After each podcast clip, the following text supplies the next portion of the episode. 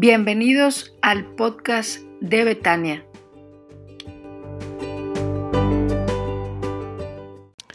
Hermanos, gracias a Dios que podemos orar, porque esto después del domingo pasado, al menos mi vida de oración ha cambiado. Y yo espero que la suya también, porque estamos en esta serie de sermones que se llama Comienzo por mí. Y esa es la idea de ir reforzando nuestra vida espiritual para poder eh, salir fortalecidos de esta crisis que vivimos. Y hoy titulé al mensaje, hoy lo titulé Contracorriente contracorriente, porque vamos a hablar de algo que la sociedad no nos impulsa a hacer. Vamos a hablar de un valor que tenemos que desarrollar para que al salir de todo esto, al reintegrarnos de alguna manera a las actividades, podamos hacerlo con gozo. Hoy voy a hablar de la humildad.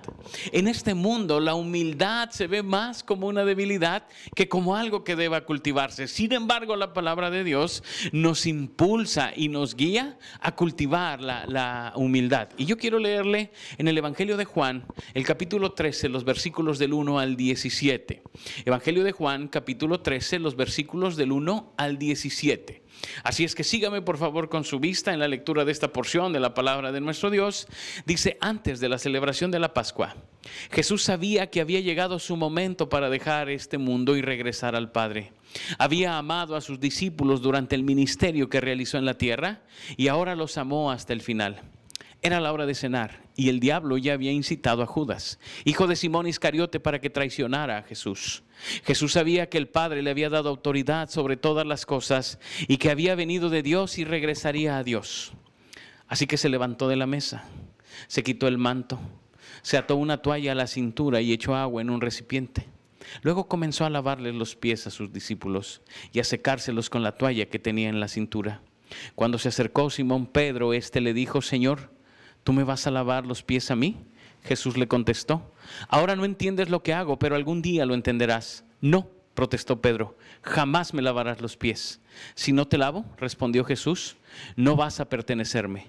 Entonces lávame también las manos y la cabeza, Señor, no solo los pies, exclamó Simón Pedro. Jesús respondió, una persona que se ha bañado bien no necesita lavarse más que los pies para estar completamente limpia. Y ustedes, discípulos están limpios, aunque no todos, pues Jesús sabía quién lo iba a traicionar. A eso se refería cuando dijo, no todos están limpios. Después de lavarle los pies, se puso otra vez el manto, se sentó y preguntó, ¿entienden lo que acabo de hacer? Ustedes me llaman maestro y señor y tienen razón porque lo soy. Y dado que yo, su Señor y Maestro, he lavado los pies, ustedes deben lavarse los pies unos a otros. Les di ejemplo para que lo sigan. Hagan lo mismo que yo he hecho con ustedes. Les digo la verdad, los esclavos no son superiores a su amo, ni el mensajero es más importante que quien envía el mensaje. Ahora que saben estas cosas, Dios los bendecirá por hacerlas. Hermanos, tenemos este texto y le decía, vamos a hablar de la humildad. Algo que poco hablamos y que necesitamos mucho es la humildad. Jesús dijo alguna vez, y aprendan de mí que soy manso y humilde de corazón. Jesús deseaba que nosotros aprendiéramos esta virtud de Él. Pero los creyentes hemos ido perdiendo eso. Es más, nos hemos vuelto hasta soberbios, nos hemos vuelto hasta presumidos. Presumimos de cosas que ni valen la pena presumir, pero presumimos. Y decimos, es que yo hice es que yo puse, es que yo di, es que yo... Y la verdad es que esa no es la actitud que Jesús espera de sus seguidores.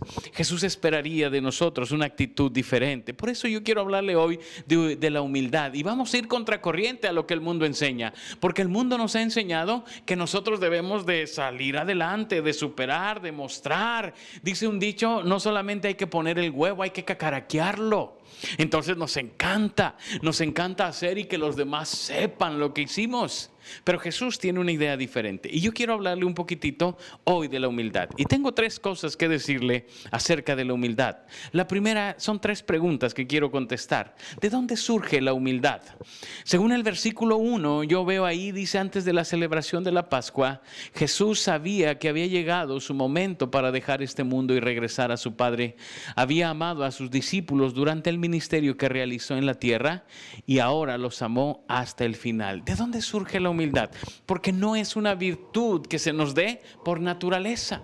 No es algo que queramos hacer de manera natural. Es algo que surge, primero hermanos, de conocer el propósito de Dios. Mire lo que dice el texto. El texto dice, Jesús sabía que había llegado su momento para dejar este mundo y regresar a su Padre. Jesús sabía que tenía un propósito aquí en la tierra. Jesús sabía que había venido para cumplir el propósito de Dios. Y eso le permitía vivir seguro. No anhelaba nada más allá que eso, cumplir con el propósito que Dios le había dado. Y sabía que se estaba cumpliendo y que se iba a cumplir hasta el final. Y eso, hermanos, le permitía vivir sin querer aparentar nada, sin querer aparentar nada, simple y sencillamente vivir tal y como era, de manera genuina, con humildad, porque no tenía que demostrar nada más allá de lo que ya Dios había demostrado a través de su vida. ¿Cómo nos encanta fingir? ¿Cómo nos encanta fingir? ¿Sabe? Hace poco estaba viendo que venden una cosita para ponerle a los zapatos para verme más alto. Y eso me encanta. Me encanta porque se lo puedo poner a mis zapatos y de pronto medir 5 centímetros más. ¿Verdad? Y entonces ya veo a los chaparritos mal. Porque como yo ya crecí 5 centímetros, aunque sea de manera artificial, entonces ya veo a los más bajitos así y les digo, pobrecitos de ustedes. El asunto es que cuando me quito los zapatos vuelvo a mi estatura normal.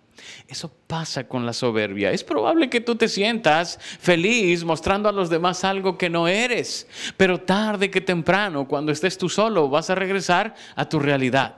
Jesús no necesitaba fingir ni aparentar. ¿Sabe por qué? Porque entendía el propósito de Dios para su vida y sabía que Él estaba aquí para cumplirlo y que eso es lo que tendría que hacer. No tendría que inventarse nada, no tendría que fingir nada, porque él sabía que el propósito de Dios estaba cumpliendo en su vida. Y dice ahí, mire, el texto es muy claro. Sabía que había llegado el momento de dejar el mundo y regresar al Padre, que él había cumplido con el encargo del Padre. Sabe, hermanos, nos cuesta trabajo ser humildes porque poco pensamos en el propósito de Dios para nuestras vidas.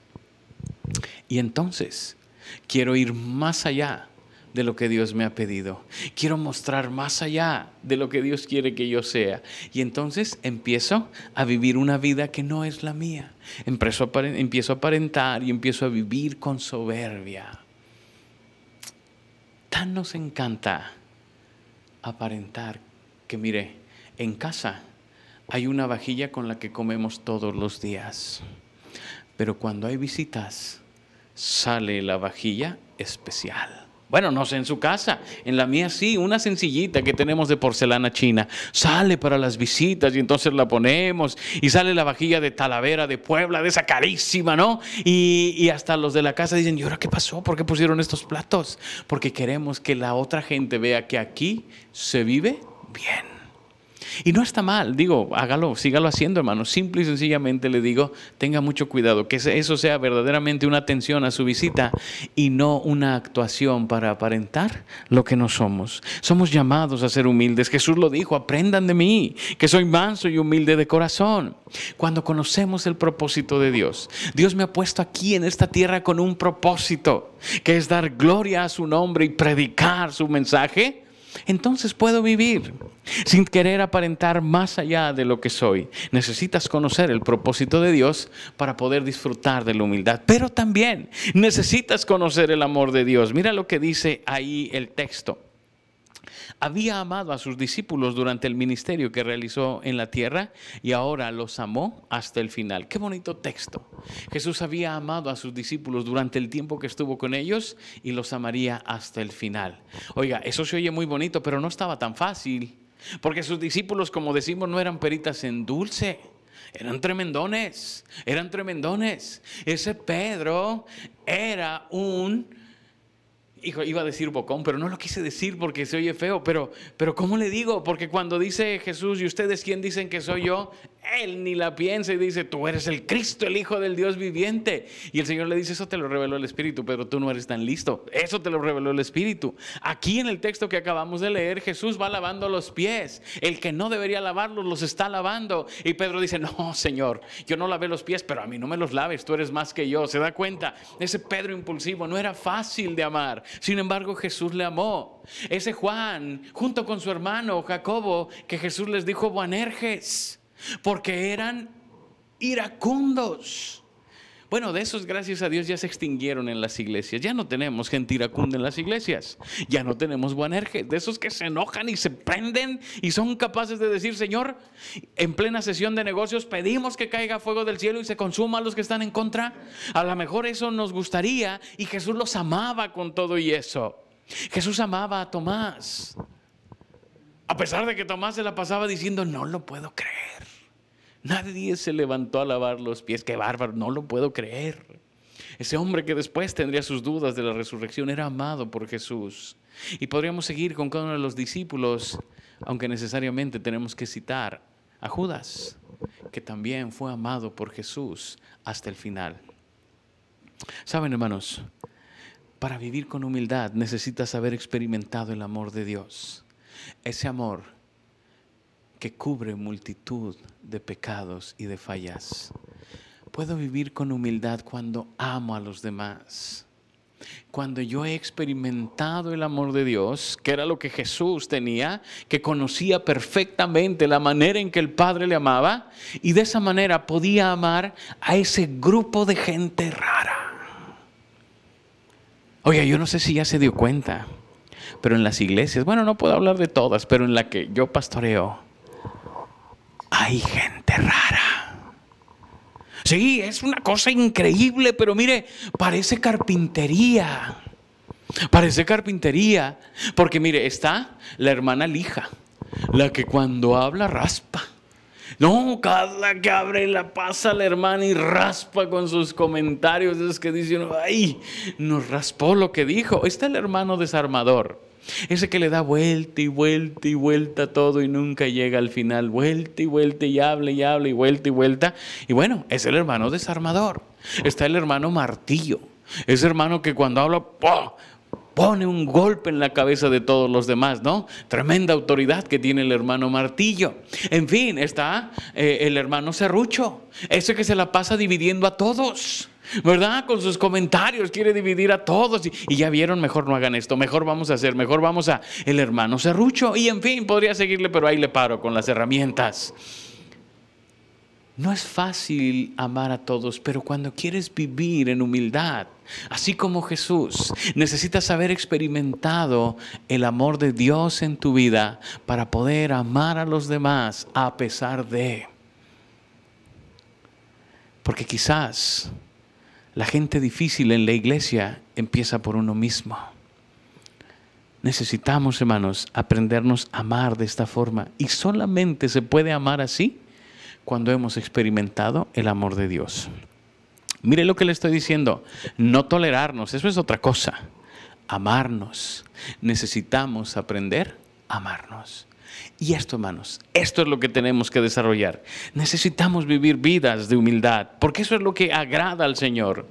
No podemos salir de este tiempo y volver a la soberbia de antes, y volver a las actitudes de antes, al yo creo que deben de, porque yo fui, yo soy y yo. No, no, no, no, no. Necesitamos aprender a vivir como Jesús. Necesitamos ir contracorriente. El mundo no nos enseña eso, ni nos pide eso. Pero nosotros entendemos que nuestro Maestro sí. Y en el texto lo podemos ver. ¿De dónde surge la humildad entonces? De conocer el propósito de Dios y de conocer el amor de Dios. Segunda cosa que quiero decirle, ¿qué motiva la humildad? ¿Qué motiva la humildad?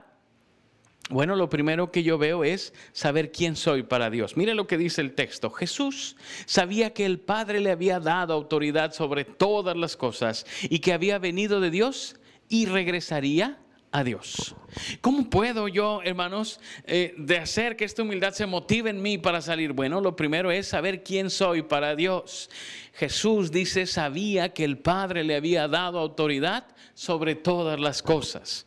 Lo primero es que Jesús sabía muy bien quién era para Dios.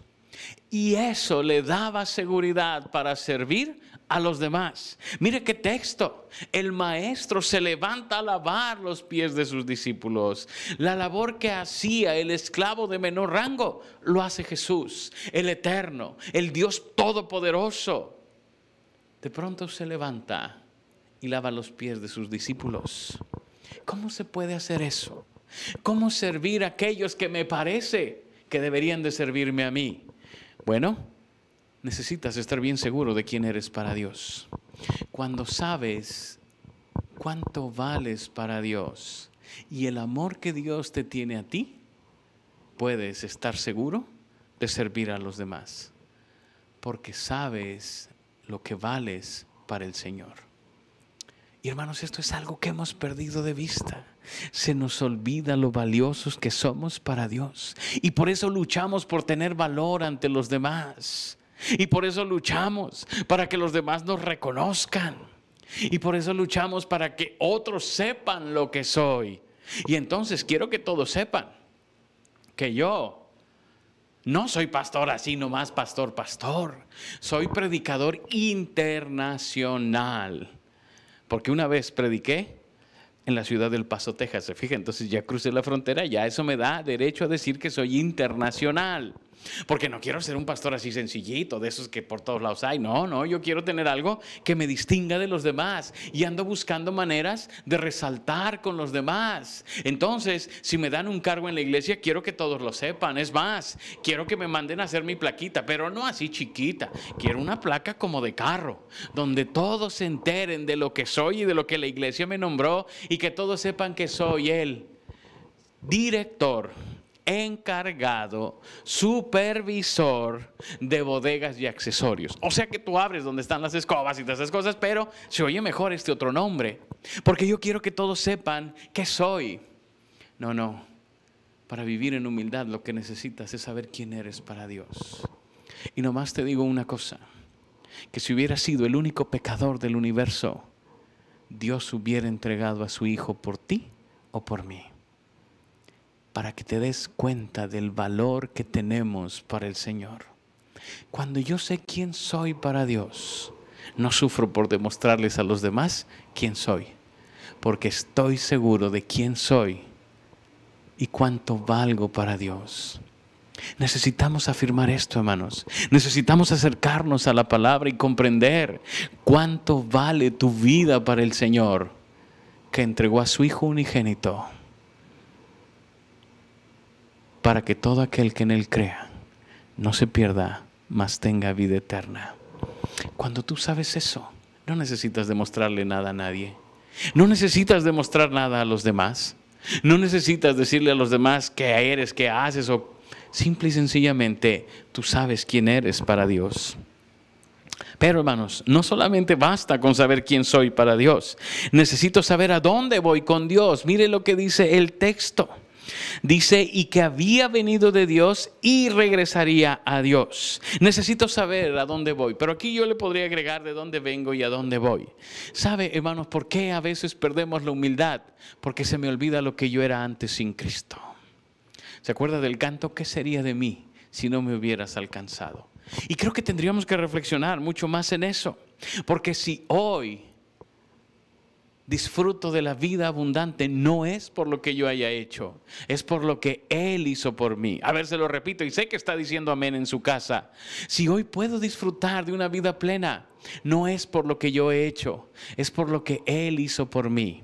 Y entonces yo debo de saber dónde estaba sin Cristo y dónde estoy hoy con Cristo. Y eso me permite vivir en humildad, porque sé que lo que hoy tengo y lo que hoy soy no es por mí es por lo que Él ha hecho en mí. Se nos olvida quiénes somos, de dónde venimos y a dónde vamos. Y por eso nos volvemos soberbios. Y entonces vemos a los que no conocen a Cristo y hasta los vemos mal y decimos pecadores. Andan fuera del redil. Les decimos los de afuera, los inconversos, los, todos los nombres que usted quiera ponerle ahí. Pero déjeme le digo algo. Un día usted y yo estábamos ahí.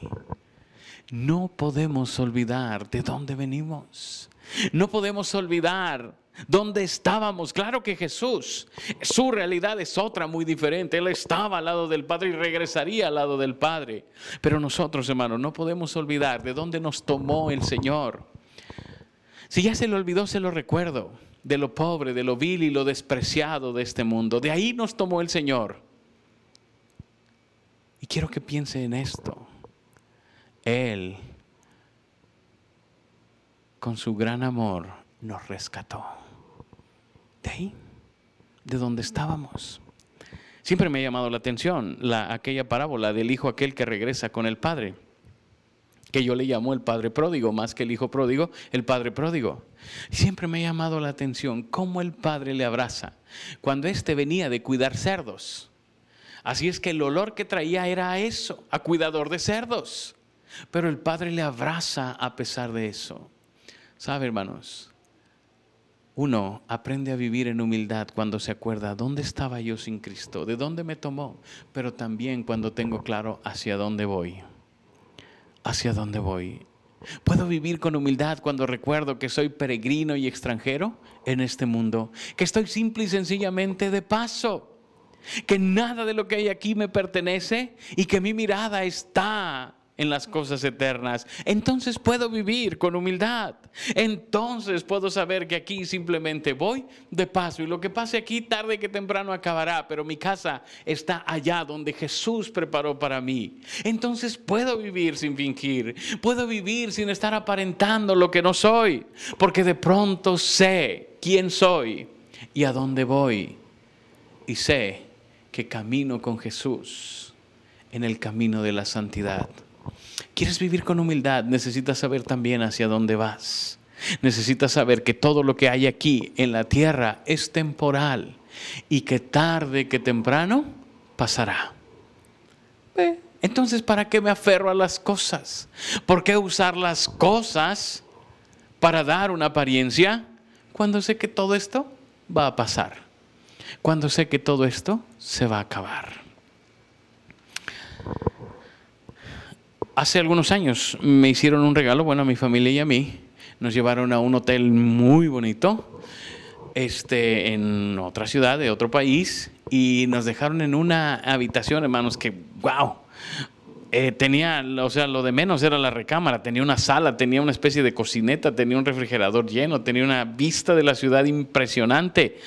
Todo estaba precioso. Las sábanas eran de esas sábanas que, que no te la quieres quitar nunca, ¿no? La cama de esas muy mullida, muy bonita la habitación. Todo estaba precioso. Pero siempre que uno entra a un hotel, sabe que todo eso es temporal que tarde que temprano voy a regresar a mi casa donde las sábanas, bueno, sí son buenas, tampoco me voy a quejar, ¿verdad? Pero pues no son como esas. Además, ¿sabe qué es lo más precioso del hotel? Que puedes dejar todo tirado. Y en algún momento del día, no sé a qué horas, entran unas especies de duendes y recogen todo. Y es maravilloso, porque aunque hayas dejado todo tirado, mira, todo está ordenado. Qué bonito es vivir así. Pero yo sé que eso es temporal. Que tarde que temprano voy a regresar a mi casa a hacer home office. Fíjese qué bonito. Porque así le digo yo cuando tengo que barrer y trapear. Pero para no quemarme con mis amigos, les digo, estoy haciendo home office. Y entonces ya parece que estoy haciendo algo muy, muy importante. Y la verdad estoy haciendo el aseo. Tarde que temprano tengo que regresar a mi realidad. Porque sé que eso no es mi realidad. Aquellos lugares preciosos se disfrutan cuando uno está ahí, pero nada más. Bueno, hay quien sí se lleva algunos souvenirs del hotel, pero no lo haga, eso no es correcto, ¿verdad? No tiene que hacerlo. La verdad es que así deberíamos de entender la vida. Pues sí, está muy bonito, lo estamos disfrutando, pero esto es temporal, esto es pasajero. Tarde que temprano voy a llegar al lugar donde verdaderamente pertenezco. Por eso debo de vivir en humildad, porque todo esto que hoy tengo es gracias a Dios. Todo es suyo, dice la Escritura y lo hemos recibido de su mano. Yo puedo vivir en humildad cuando entiendo esto. Lo que tengo aquí Dios me lo dio y es temporal. Tarde que temprano lo voy a dejar. Tarde que temprano se va a acabar, porque yo voy al lugar que Él preparó para mí. Podemos vivir en humildad, hermanos. Ese es el mandato de Jesús. Eso es lo que Jesús quiere de nosotros. Eso es lo que Jesús espera de nosotros. Lo leímos en el texto hace rato. Él pone a un niño y les dice, pues ustedes tendrían que ser como este niño. Y si se ha dado cuenta cómo son los niños. Les regalamos juguetes caros a los niños y se entretienen más con la caja que con el juguete. Son sencillos no pretenden fingir nada, no pretenden disimular nada, no pretenden aparentar nada, simple y sencillamente son como son. Y Jesús dice, así quiero que sean ustedes. Tercera cosa que quiero decirle, ¿en qué consiste la humildad entonces? Si ya vimos de dónde surge y qué motiva la, la humildad, ahora tendremos que ver en qué consiste la humildad. Bueno, la humildad consiste en dos cosas, básicamente según lo que dice el texto. En servir sin distinción. En servir sin distinción. Mire, voy a brincar la parte donde Jesús lava los pies, que es por demás preciosa la escena. Preciosa la escena, pero voy a irme hasta los versículos donde Jesús les dice, ¿entienden lo que acabo de hacer? Ustedes me llaman maestro y señor y tienen razón porque lo soy. Y dado que yo, su señor y maestro, les he lavado los pies, les he lavado los pies, ustedes deben lavarse los pies unos a otros. Mire ahora lo que dice, ¿en qué consiste la humildad? Primero, en servir sin distinción.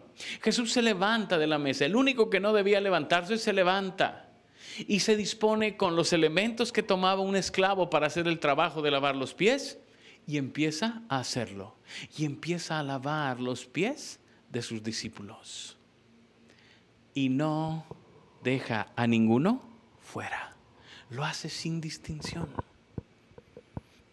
Seguramente alguno de ellos cuidaba sus pies y no los tenía tan mal. Seguramente otros no cuidaban tanto sus pies. Mire que en esta cosa de ser pastor, hermano, he tenido que entrarle a muchas cosas, muchas cosas. Alguna vez un muchacho de la iglesia que pastoreaba en México se torció un pie. Y entonces lo llevaron ahí de cuervito, ¿no? Y me lo llevaron a las bancas del templo. ¿Qué pasó? No, pues se torció el pie. Y estaba ahí una hermana que es médico y entonces le dijo, a vamos a quitarte el tenis. Y él se resistía a que se lo quitaran. Cuando se lo quitaron, la mitad de los que estaban ahí se evaporaron, hermanos. Porque era una cosa... No, no, o sea, no quiero, porque yo sé que algunos de ustedes van a desayunar acabando el culto. No quiero decir que le apestaban los pies, pero pero no hay otra manera de decirlo. Ya nos quedamos ahí los más valientes. Ahí estábamos casi sin querer hablar. Y le dijo a ella, voy a cortarte la calceta. Y le cortó la calceta porque ya se le estaba hinchando el pie. Oh, sorpresa. Mire, se lo describo así. Usted tiene sus uñas así. Él las tenía así.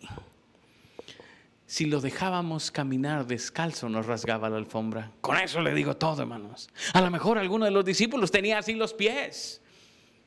Pero Jesús, sin distinción, lavó los pies de ellos. Y a lo mejor lo peor no era la parte física. A lo mejor Jesús lavaba los pies sabiendo que Pedro lo iba a negar, que los otros iban a huir y que Judas lo iba a entregar. Pero no hizo distinción. Nosotros queremos servir a los demás de manera humilde, sí y solo sí, como dicen los matemáticos, me cae bien. Sí y solo sí me parece que se lo merece. Sí y solo sí estoy acorde con lo que él piensa. Vivir en humildad, hermanos, es servir sin hacer excepción. Qué bonito es servir a los que nos aman y a los que nos demuestran afecto. Qué difícil es servir a aquellos que sé que están en contra de mí, que hablan de mí, pero que les sirvo por amor. Jesús, estoy seguro, no hizo muecas para lavar los pies de Judas a pesar de que el texto dice que ya Satanás había movido el corazón de Judas, Jesús en esa humildad sirve a todos sirve a todos, sin excepción. Hermano, hay que aprender de Jesús. Al salir de esta pandemia, salgamos con un corazón más humilde para servir, sin excepción, sin importar quién es, si es más que yo, si es menos que yo, si es, no sé. Pero yo estoy llamado a vivir así, tal como Jesús me enseñó. Sirvamos sin excepción. Eso, en eso consiste la humildad. Pero también en obedecer sin excepción. Es servir sin distinción y obedecer sin excepción. Mire lo que dice al final del texto. Me encanta lo que les dice Jesús porque les dice, yo soy su maestro y Señor. Ustedes me dicen así y soy eso. Y les lavé los pies. Al final les dice, ahora que saben estas cosas, Dios los bendecirá.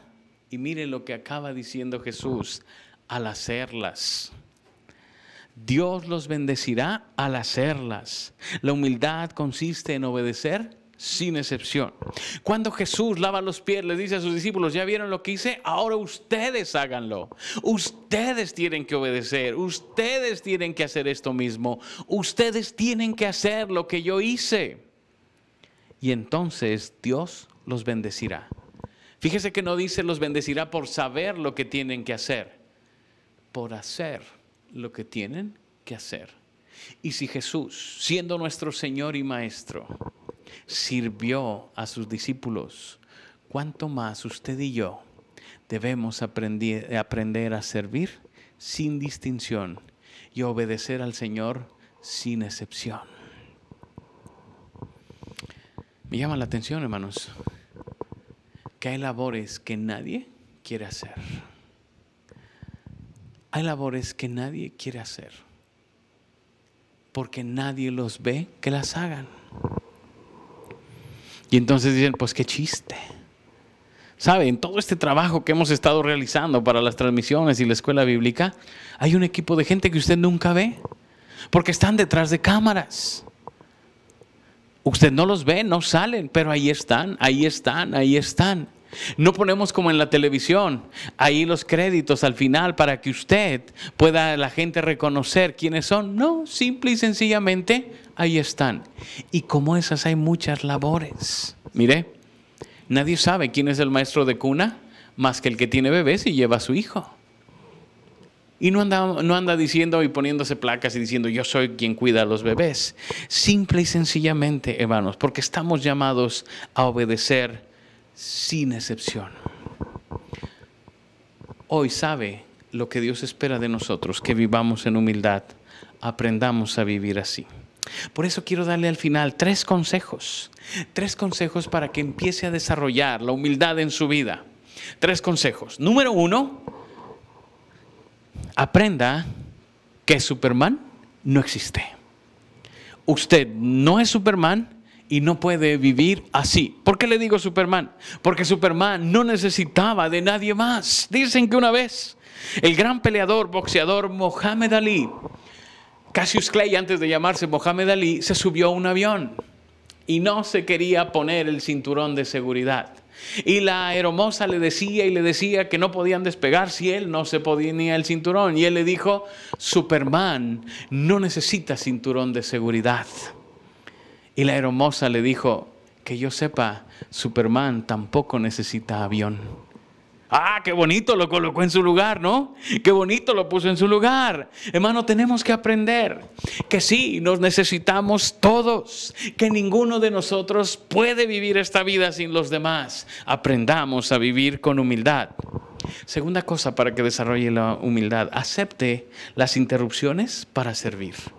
A veces pensamos que mi vida es tan importante que nadie debe de interrumpir lo que hago.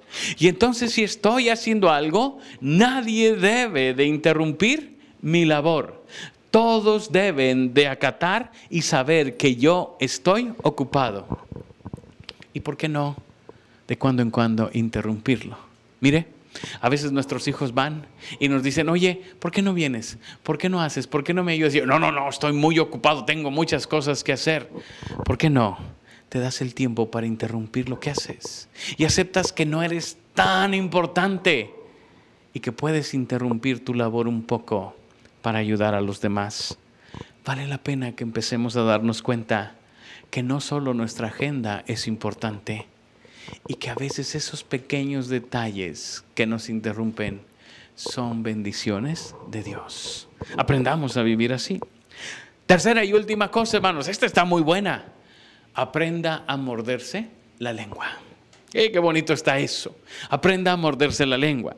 A veces la humildad se nota en lo que dices, pero muchas más veces se nota en lo que no dices. ¿Cuántas veces? ¿Cuántas veces hablamos solamente por discutir, por mantener un punto, por mostrarles que yo sé y que tengo la razón, porque yo sé más que todos ustedes? Estoy a punto de abrir una sección que se llama Cosas que no sabes y que a nadie le importan. Fíjate, y quiero desarrollar esa sección porque nos encanta discutir de esas cosas.